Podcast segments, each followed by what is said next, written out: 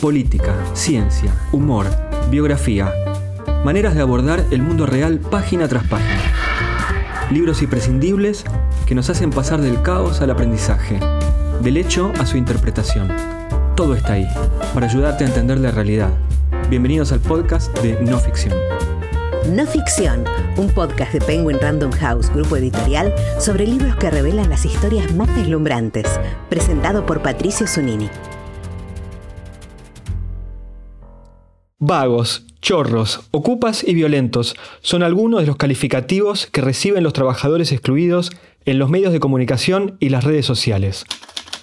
Por eso, uno de sus referentes, Juan Grabois, ha decidido tomar estos términos y ponerlos en la tapa de su libro más reciente bajo un título unificador, Los Peores. La provocación se completa en el subtítulo, todo un programa de lectura, alegatos del humanismo cascoteado. Grabois viene recibiendo atención en los medios desde que surgió como el dirigente social más cercano al Papa Francisco y como simpatizante de Cristina Kirchner. Desde entonces, su presencia en la prensa es excluyente. En los peores, toma las acusaciones que caen sobre los movimientos sociales y las analiza a fondo, explicando punto por punto los filtros en la imagen que de ellos transmiten los medios. No soy vago pero gocé en mi infancia y juventud de privilegios económicos. Hoy no le falta nada a mi familia y tengo a quien recurrir en caso de necesidad. Esta seguridad de la que disfrutamos quienes tenemos la subsistencia resuelta desde que nacimos, nos ha hecho más fácil todo. Nos saca algunos miedos que son totalmente naturales en los demás. Nos da cierta soltura para, entre comillas, emprender. No entenderlo puede llevarte a cometer errores graves en la vida. Seas un dirigente político, un militante social o un empresario que quiere creer que se hizo de abajo porque empezó un negocio en el garage de la curtiembre multinacional de su papá. Juan, muchas gracias por tu tiempo, gracias por estar en el podcast de No Ficción. Muchas gracias por invitarme. El libro está dedicado a los enemigos. Si pudieses contarnos un poco de esa decisión y además contarnos un poco sobre la introducción y la necesidad de contestar las críticas que se te dirigen. Desde el punto de vista del más elemental humanismo cristiano, por los enemigos eh, hay que rezar y hay que... Si hay que rezar, hay que poder empatizar, hay que poder intercambiar. Eh, poder establecer diálogos, lo cual no implica que uno pierda la firmeza en sus convicciones. Que eso es algo que lamentablemente parece difícil en la Argentina. Incluso con quienes eh, te agravian o quienes te difaman, hay que buscar la forma de, de interactuar, de dialogar. La empatía también implica, creo, esto de ponerse en el lugar del otro, no asumir que el otro simplemente plantea las cosas porque es una mala persona, porque es mentiroso, sino porque efectivamente tiene una narrativa sobre la realidad distinta a la nuestra que puede estar formada por falsas representaciones. Entonces, eh, tratar de que, de que nos pueda entender más, que nos pueda entender un poco mejor. Porque hay eh, puntos de contacto que son casi universales en cualquier persona de buena voluntad. Más allá, después otros puntos de diferencia o disidencia. Entonces, tratar de dialogar con los que no nos quieren me parece más importante que dialogar con los que nos comprenden y nos acompañan. Vos sabés que esta respuesta me hace pensar en la anécdota del anticuario y el cartonero. Eh, ¿Cómo funciona esa idea y cómo entra la antipolítica en la relación con el otro? Yo creo que hay varias dimensiones. Una dimensión es que el desprecio al marginado, al excluido, se proyecta también a cualquiera que pelea para mejorar su situación y que pelea de manera estructural. Es decir, lo máximo que se puede tolerar es la filantropía. Hasta la filantropía se puede aceptar. Gente que dona cosas o que hace campañas solidarias. Cualquier politización de la lucha del pueblo pobre es pobrismo y pone a, quien la encarne como receptáculo de, la porofobia, del odio al marginal. Eh, por otro lado, la falta de perspectiva de futuro se mm, extiende también a las clases medias empobrecidas. Para una persona de clase media, un joven de clase media, acceder a una vivienda es prácticamente imposible. Nadie consigue la plata para acceder a una vivienda, a un departamentito en la ciudad de Buenos Aires. Posible. Y eso genera una, una, frustración que en algunos casos se descarga con el que tenés más abajo y no con el que tenés más arriba. ¿no? Porque siempre es más fácil agarrártela con el más débil que con el más fuerte. Entonces atribuir la responsabilidad de los problemas de tu sector social a un sector subalterno y que las cosas están caras, que los impuestos, que esto, porque hay muchos planes, porque se ayuda mucho a los pobres. Bueno, esa mitología que es muy alimentada por la política y los medios de comunicación es objetivamente falsa. Si uno ve los números de lo que se destina presupuestariamente a los sectores socialmente excluidos, la verdad que es misérrimo, digamos. Hay más en exenciones impositivas a grandes corporaciones, eh, duplica o triplica el, porcentaje del PBI que se destina a los sectores eh, populares. Apelando a la racionalidad, al sentido común de cualquiera, de tratar de, construir esa narrativa, es parte de lo que tratamos de hacer eh, en nuestra militancia y yo trato de hacer en el libro. Y también comprender que esa frustración si no encuentra un cauce político, termina derivando inevitablemente en situaciones de violencia. Y esa frustración de los sectores medios y esa exclusión de los sectores populares. Y que ahí hay una alianza que no se ha podido constituir, ¿no? una alianza entre los sectores medios empobrecidos y los sectores más marginados, no se ha podido constituir porque en general uno tiende a enojarse más con el que tiene más cerca y no con el que tiene más lejos y arriba. Además de las anécdotas, en esta respuesta abrís un juego a una serie de estadísticas que aparecen en el libro que habitualmente no se visibilizan en los medios. Eh, ¿Cuál es esa razón de que no tengamos acceso a esos números? Es muy fácil mentir y es gratis. Por ejemplo, hoy hablaba con mi viejo, me fui a tomar un café, hace mucho no lo hacía, y me pregunta, ¿por qué en el área que vos controlás, que es la Secretaría de Integración Urbana, la ejecución del presupuesto es del 25%. Yo digo, ¿de dónde sacaste que yo controlo ese área? ¿Y de dónde sacaste que la ejecución es el 25%? De TN. Mi, padre es un hombre políticamente formado, no es muy formado. Entonces yo le, pregunté, ¿sabes por qué? Le dije, ¿no? ¿Sabes, ¿Sabes por qué le funciona la mentira a los medios? Por esto. Porque dicen algo, nadie chequea, nadie comprueba, nadie profundiza y como mentira es gratis, se instala en la sociedad. No se dice la fuente, es decir, se ha perdido cualquier rigor en las tareas de comunicación. Y es una realidad con la que hay que lidiar, digamos. Uno no, no, Spinoza dice no hay que indignarse, no hay que enojarse, hay que comprender.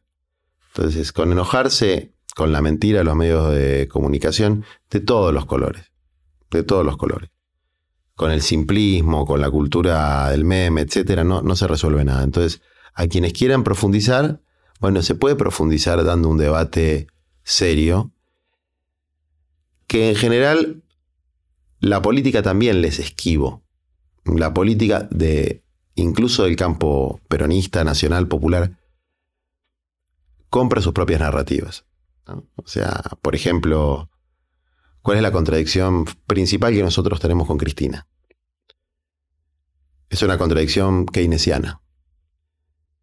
Cristina cree en el pleno empleo, pero es un acto de fe, porque objetivamente no existe ninguna proyección realista de creación de empleo asalariado, registrado en el sector privado, que permita absorber la totalidad de la oferta de trabajo, es decir, de la gente que quiere trabajar.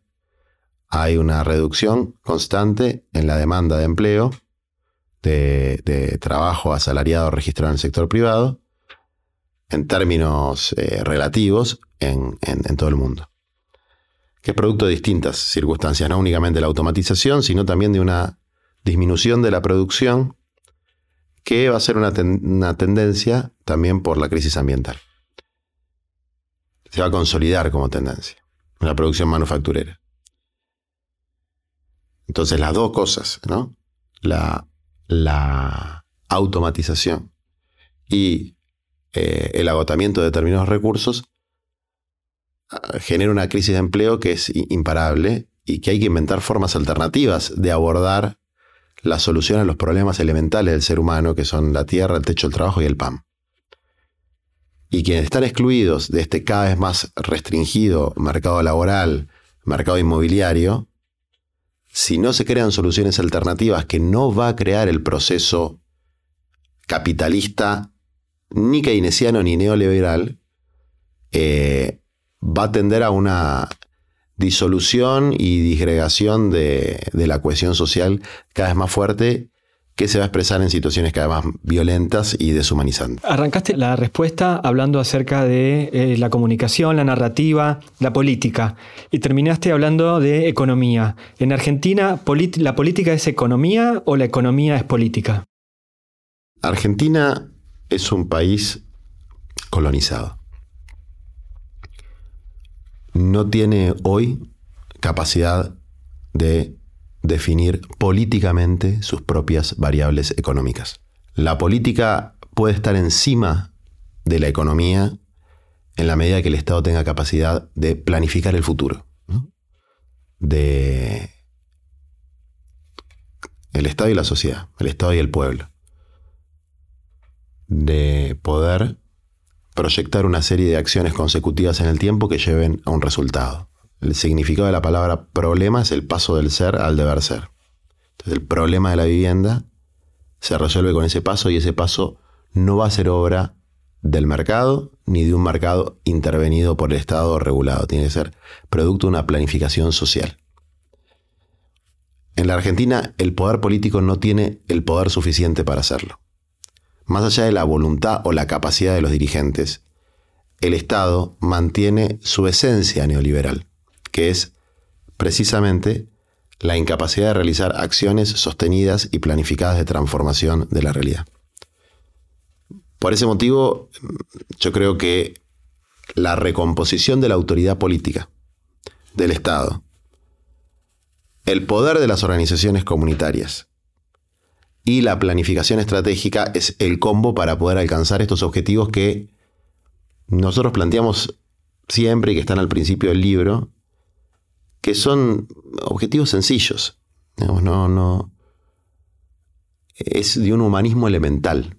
¿no? es la socialización de los medios de producción y de cambio, no es una transformación absoluta en el orden institucional de la Argentina, es que no haya ninguna familia sin techo, ningún trabajador sin derechos, ningún campesino productor sin tierra, salir de este esquema que sí es una excepcionalidad argentina de ultraconcertación urbana, digamos, ¿no? Nosotros tenemos el 93% de la población urbana, en Alemania es el 80% y el 20% es rural. Por un proceso de desplazamiento de la familia rural de sus tierras, eh, por el modo de producción extractivo de eh, fundamentalmente del conglomerado sojero, pero, pero de otros cultivos extensivos de base transgénica. Entonces, el acceso a la tierra, al techo, al trabajo, a un ambiente sano y la construcción de un federalismo que tenga impacto real en eh, la distribución de la población en el territorio, son elementos que aún con este nivel de subordinación que tiene nuestro país y de dependencia que tiene nuestro país a los grandes centros de poder económico, a las grandes corporaciones, las grandes potencias, con planificación, con autoridad política, con acompañamiento de las organizaciones sociales, se puede hacer. Es decir, entra dentro del marco de lo posible, de una viabilidad constructiva realista en el corto plazo. Más allá de que no sea una perspectiva de fondo, pero sería una transformación fundamental en la vida de millones y millones de personas que viven en este suelo. ¿Cómo entra el objeto libro en el debate? Me, refiero a que el libro habitualmente está pensado para una clase media, para que tenga un poder adquisitivo de pagar un X dinero de lo que vale el, libro en sí, el objeto. Pero el libro habla o apunta a entender cómo se mueven las capas bajas y de qué forma se entra en relación con la clase social alta. Digo, ahí hay una serie de debates intensos. Pienso que hace mil años una vez preguntándole a Fogwill por qué sus libros eran tan caros, él me decía, yo no escribo para la revolución. Cuando escriba para la revolución voy a regalar los libros. Pero ahora escribo un objeto. Y digo, ¿a quién apunta tu libro? ¿A quién es el lector? ¿Y cómo entra en el debate político el objeto en sí? La Argentina necesita más traductores entre mundos disociados. La política, en el campo nacional, popular, en el peronismo y desde luego también en los sectores centro-derecha, no comprende y no conoce la realidad de los sectores excluidos. No tiene contacto directo y el contacto indirecto es a través de planillas de Excel y estadísticas. Y eso deriva en malas decisiones y malas caracterizaciones. Es decir, hay una creencia generalizada de que existe una cantidad indeterminada de personas que viven de subsidios del Estado. Y eso es producto del desconocimiento. Todas esas personas tienen una actividad laboral. En el marco de la informalidad, en el marco de tareas y trabajos que se fueron creando, en el marco de la economía de cuidados, pero para darte un ejemplo de eh, el desconocimiento que existe. Que yo lo he podido comprobar en múltiples conversaciones con distintos actores que uno dice, bueno, no conoces un tercio de tu país. ¿Cómo puedes gobernar si no conoces a un tercio de tu país? Porque de los otros sectores sí tienen una caracterización, de los sectores medios, de los sectores medios altos, de los sectores profesionales, de los sectores empresarios. Hay un conocimiento de eso porque es un mundo al que tienen acceso. Al mundo de la marginación, de la exclusión, a esa otra Argentina sumergida, a ese otro país dentro del país, que está en los barrios populares, que está en la ruralidad pobre, que está en la economía popular, que está en los intersticios de las ciudades que, están invisibilizados y que por ahí, cada tanto, como cuando aparecen los cartoneros o las personas en situación de calle, son el único contacto que tiene eh, la burguesía politizada, o sea, los sectores medios politizados que en general generan hegemonía cultural con ese otro mundo. Entonces faltan traducciones. Nuestra función como militantes es que esas traducciones sean, que los traductores sean hombres y mujeres que vienen del subsuelo de la patria. Mientras tanto, mientras vamos construyendo eso, los que tenemos la posibilidad, por la educación que recibimos sin ningún mérito propio, sino por obra y gracia del azar, como es la distribución de clases sociales que tienen los niños cuando nacen, eh, bueno, tenemos que tratar de hacerlo. Por eso el libro está dirigido a los enemigos. ¿Y los enemigos quiénes son? Los que creen que cualquier acción política, sea en términos de organización de base o sea en términos de política institucional, que tenga como eje el desarrollo humano integral priorizando este sector, ya es algo sucio, es algo malo, es algo que está teñido de corrupción. Es decir, si te preocupas por esta gente, algún beneficio estás buscando. Que es lo del anticuario. Es decir, no es concebible que haya personas que dediquen su vida a tratar de eliminar un fenómeno social destructivo como es la pobreza, la indigencia y la exclusión. No es concebible. Se niega a priori, sin pruebas. ¿Cuál es el ataque más doloroso que puede recibir un militante social? Que le digan, vos te estás aprovechando de los pobres. Porque vos le dedicas tu vida a eso. Dejaste tu juventud por eso, dejaste tu, de hacer un... de, desarrollar un montón de cosas que te hubiesen gustado desarrollar. Eso le pasa a todos nuestros compañeros. Han dedicado su vida se han empobrecido en general. Y esa degradación que implica atribuir la razón de tu vida a un interés económico o sucio, ¿no? Hasta que se te endurece el cuero, es muy dolorosa. Y eso es lo que hace el anticuario. Y, todo lo que ese anticuario representa. Que es eh, la negación de la mera posibilidad de que exista organización popular y militancia despojada de intereses mezquinos. La mera posibilidad se anula. Después en la dinámica de la vida siempre hay claros y oscuros. Pero anular la mera posibilidad de que hay nobleza en esa opción de vida es una forma de neutralizar también cualquier acto de amor a favor del otro. Que no sea un acto individual o un acto espasmódico. Entonces tratar de plantear eso. Y, en la parte que se habla del gerenciamiento de la pobreza, pues el libro tiene toda una, una parte narrativa de explicación y toda una parte autocrítica.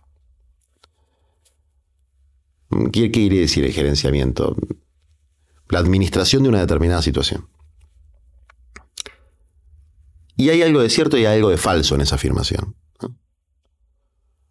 Lo falso está en que latente dentro del concepto de gerenciamiento de los CEOs está el beneficio propio. ¿Y qué es la parte que es relativamente cierta? Que frente a una situación con la que nos encontramos, frente a una situación que no elegimos, muchos de distintos sectores sociales, de los más pobres y de los no tan pobres, y de los que tenían una posición económica más holgada, decidimos hacer algo con eso, darle una forma organizativa. Es decir, nosotros actuamos sobre una situación preexistente, pero hay una lógica en atribuir la responsabilidad de la pobreza tanto a los pobres en sí mismos como a aquellos que adherimos a su lucha. Este, esta es la operación, atribuir la responsabilidad de la pobreza a los que asumen la bandera de la lucha por la justicia social. Y esa operación eh, es poderosa, es potente, porque desplaza la responsabilidad de los sectores de poder, desplaza la responsabilidad de los sectores medios, se sacan la culpa de vivir en una sociedad desigual sin hacer absolutamente nada y ponen la responsabilidad precisamente en los que están tratando de revertir un sistema de privilegios y precariedad que nos hace mal a todos. Argentina ha tenido una serie de proyectos para cambiar de, lugar la capital. Pienso que en su momento quiso ser Paraná, Alfonsín la quiso llevar al sur. Vos también proponés que la capital deje de ser la ciudad de Buenos Aires. ¿Por qué? Es un drama nacional que ha impedido la constitución real de nuestra patria como un espacio territorial donde podamos convivir y disfrutar de esta tierra que inmerecidamente nos dio Dios o el destino o quien quieras creer, que sigamos teniendo el centro político en un lugar donde domina una, una élite privilegiada, las 40 manzanas que definen el destino del país. Nosotros necesitamos desarrollar la vida en territorios que están despoblados y están destinados a ser una cantera de materia prima para intereses ajenos a los nuestros. Además, no estamos en un punto equidistante al resto de los países de la patria grande. No estamos en un punto que represente la verdadera historia de las luchas patrias. Y sería todo un cambio muy profundo que los ministros, las ministras, los diputados, los senadores, los jueces, tengan que vivir en la Argentina profunda. Sería un cambio cultural tremendo.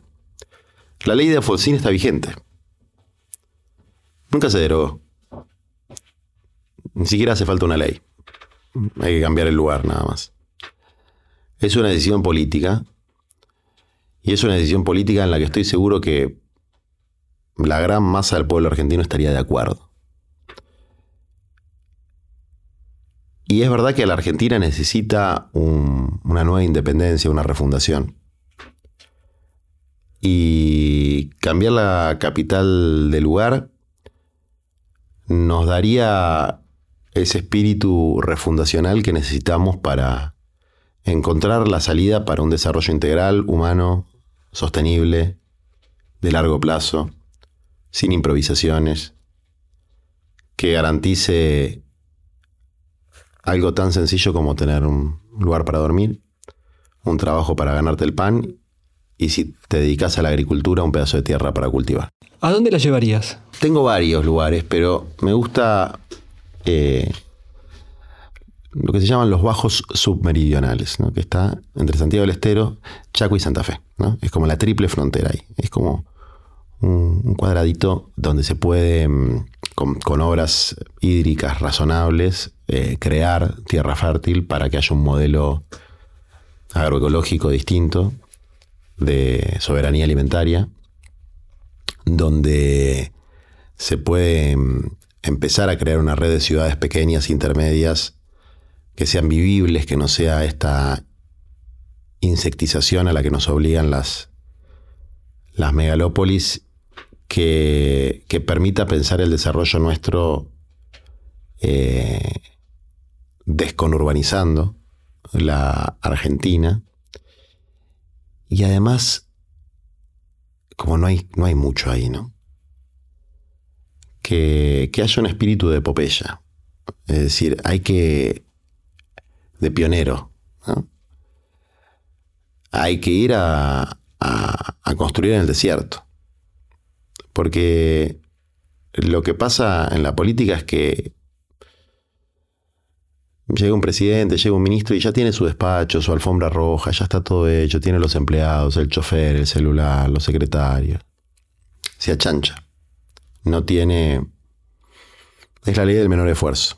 Y, y no vamos a salir de esta situación sin mucho esfuerzo, sin mucho sacrificio, como el que implica construir en donde no hay nada, en donde hay dificultades.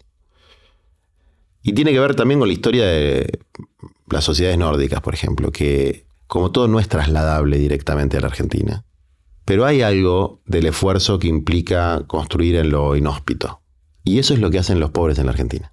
Crean trabajo donde no hay nada, crean vivienda donde no hay nada. Se las arreglan para, con casi como un milagro, ¿no? De, los cinco panes y dos peces, multiplicarlos, eh, porque logran alimentar a 100 con raciones de 20. Y esos mismos pobres que son tipificados como vagos, que son los que hacen un esfuerzo heroico y creativo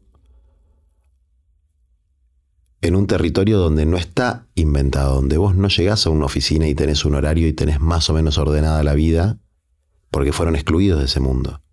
A donde vos no entrás a un departamento, tocas un botón y tenés luz, vas al baño, tiras la cadena y sale. Eso no existe en, en la Argentina sumergida.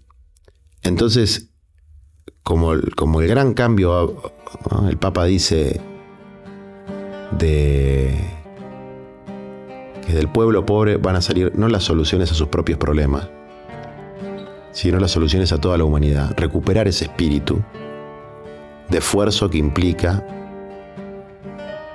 construir comunidad en las peores condiciones. Creo que nos va a hacer muy bien. Juan Grabois es abogado y licenciado en Ciencias Sociales, además de dirigente social conocido por su trabajo en el movimiento de trabajadores excluidos y la Unión de Trabajadores de la Economía Popular. También da clase de Teoría del Estado en la Facultad de Derecho de la UBA. Entre sus libros están La clase peligrosa, Manual de Economía Popular y Siete Pecados Argentinos.